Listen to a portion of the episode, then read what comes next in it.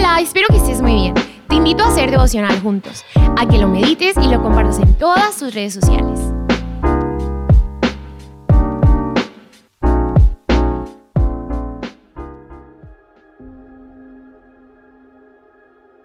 Hey, buen día, bendiciones, feliz martes. Reciban un abrazo con mucha alegría, con mucho cariño. El devocional de hoy está basado en el libro de Amós, capítulo 7, 8 y 9, Salmo 104 y en el, y en el libro de en la carta de Tito, capítulo 2. Y hoy me gustaría empezar la meditación por el Salmo 104. porque Se me hace un salmo muy interesante porque describe la dinámica de Dios en esos lugares de su creación donde no lo vemos y aún fuera de ella. Dice que Él va y viene, pasa por la oscuridad, pasa por la luz. Él como que tiene una manera de pasearse, tiene una dinámica de vida que todavía no vamos a entender de verdad, definitivamente. Y habla de una libertad que Él tiene en toda la creación. Él no está limitado absolutamente por nada. Al ver esta descripción, a mí me hace sentir pequeñito e insignificante ante tal grandeza puedo entender que soy nada, que soy nadie si Él no está conmigo, que si algo puedo ser en la vida o en medio de esta creación tan grande, inmensa, es porque voy de la mano con el autor, con el creador, con el fabricante. La gente me puede voltear a ver, pero voy acompañado del artista, o sea, realmente a quien están viendo es al artista. Se van a acercar a mí porque piensan que el artista está muy ocupado, el creador de todo esto y querrán saber algunas cosas de él. Entonces, tengo que estar listo para cuando la gente se acerque a preguntarme algo acerca de él, qué hace en su tiempo libre, dónde es su lobby, dónde disfruta más estar en el universo, en la tierra, eh, cuál casa de estos seres humanos que él creó le, le hace estar en descanso, en armonía. Qué preguntas tan interesantes. Y estas preguntas me surgen al pensar en esa grandeza, en ese poder, en esa inmensidad del Dios infinito, del Dios todopoderoso, del Dios grande, sublime y eterno. Mi mente, la verdad, no alcanza a entender, no alcanza a comprender. Sé y entiendo que las palabras que acabo de mencionar para describirlo solamente están ahí, fueron inventadas para que tú y yo tengamos una idea de quién y cómo y qué es Él pero realmente no abarcan, no alcanzan a describir. El poder de nuestro Dios para gobernar su creación es tan extraordinario y perfecto que esto me lleva a pensar que cuánto cuidado más grande no tiene con nosotros. Puedo ver las plantas y los animales y digo, son seres vivos, pero cuando veo un fierro, una piedra, cuando veo un metal, cuando veo una madera, entonces me pregunto, ¿esa creación realmente tendrá vida? Y me doy cuenta que sí, aunque parezca algo muerto. Pero, aún, pero la, eh, la ciencia ha avanzado tanto, la tecnología ha avanzado tanto, que cuando se descubrieron los átomos, los protones, nos dimos cuenta, neutrones, todo eso que se descubrió, que aún la materia que está muerta a nuestro concepto se mantiene firme y con vida por esa ejecución. No hay científico que nos pueda describir, enseñar, explicar cómo la materia se sustenta por sí sola. Pero Dios dijo que por su palabra todo es creado, así que en esa materia muerta que nosotros consideramos, ahí está esa palabra activa, girando violentamente para sustentarla de acuerdo al propósito con el cual fue dicha esa palabra para ser creada esa materia. Así que esto demuestra a un Dios tan grande y poderoso, extraordinario, y que si Dios tiene cuidado de esto que nosotros consideramos inerte, muerte y sin vida, pero que hay vida, hay una actividad ahí en esos átomos, algo poderoso está sucediendo.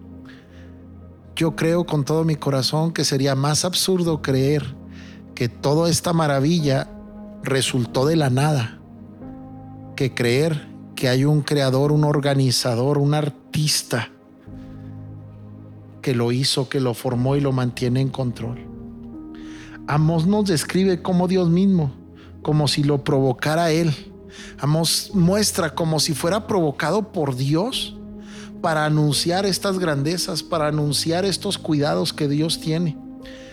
Y Amos dice y nos da a entender que como si Dios lo provocara a Él para buscar a alguien Alguien tiene que levantarse a proclamar esto. Alguien tiene que levantarse a interceder porque algunas vidas no terminen.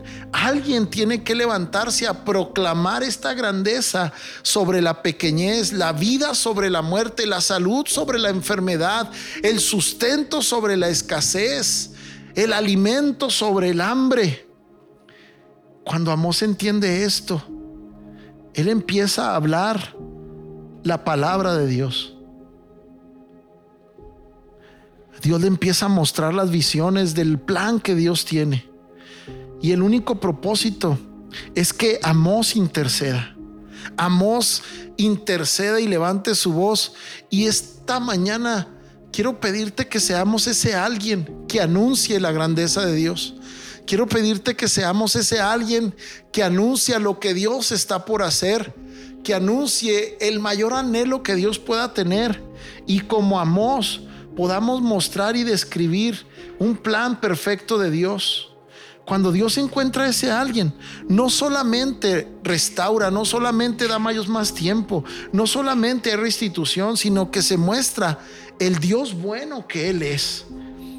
Mira lo que dice en el versículo 30. He aquí vienen días, dice Jehová, en el que el que ara alcanzará al segador y el pisador de las uvas al que lleve la simiente. Y los montes destilarán mosto y todos los collados se derretirán. Y traeré del del cautiverio a mi pueblo Israel y edificarán ellos las ciudades asoladas y las habitarán. Plantarán viñas y beberán el vino de ellas y harán huertos y comerán. Comerán el fruto de ellos. Pues los plantaré sobre la tierra y nunca más serán arrancados de su tierra que yo les di. Así ha dicho el Dios Todopoderoso. Cuando Dios encuentra a alguien que anuncie esa majestuosidad y anuncie los planes que Dios tiene. Dios se compromete a hacer esto. Dios se compromete a restaurar, a restituir y a salvar. Dios se compromete a hacer esto que te acabo de leer. No nos cansemos de interceder.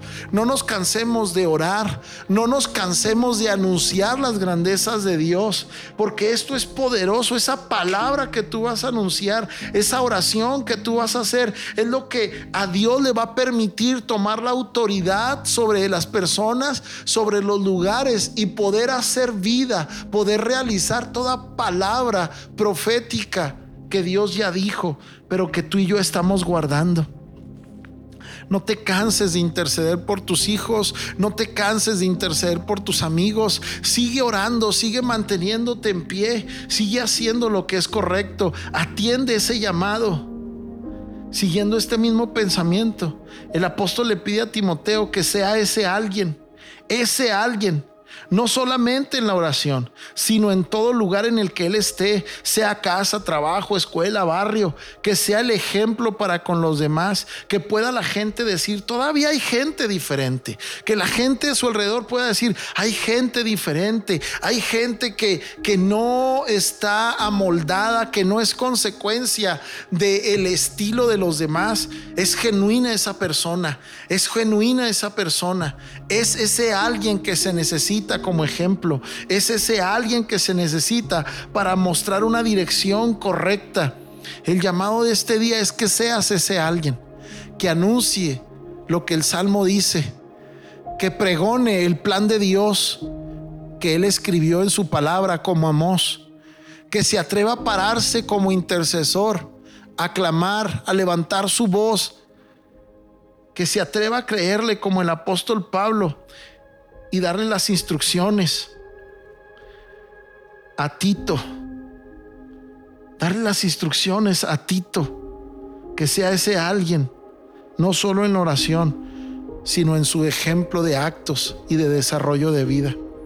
El llamado es sencillo, sé ese alguien hoy. Haz diferente las cosas, muestra a la gente que sí se puede vivir de manera diferente. Bendiciones. Un abrazo.